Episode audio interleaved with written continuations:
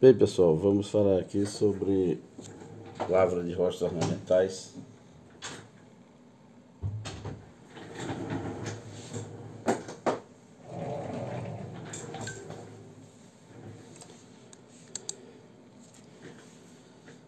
Toda lavra, inclusive de rochas ornamentais, deve ser precedida de um planejamento.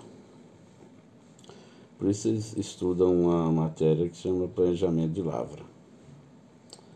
E a lavra de rocha ornamental também deve ser precedida desse, desse, desse planejamento.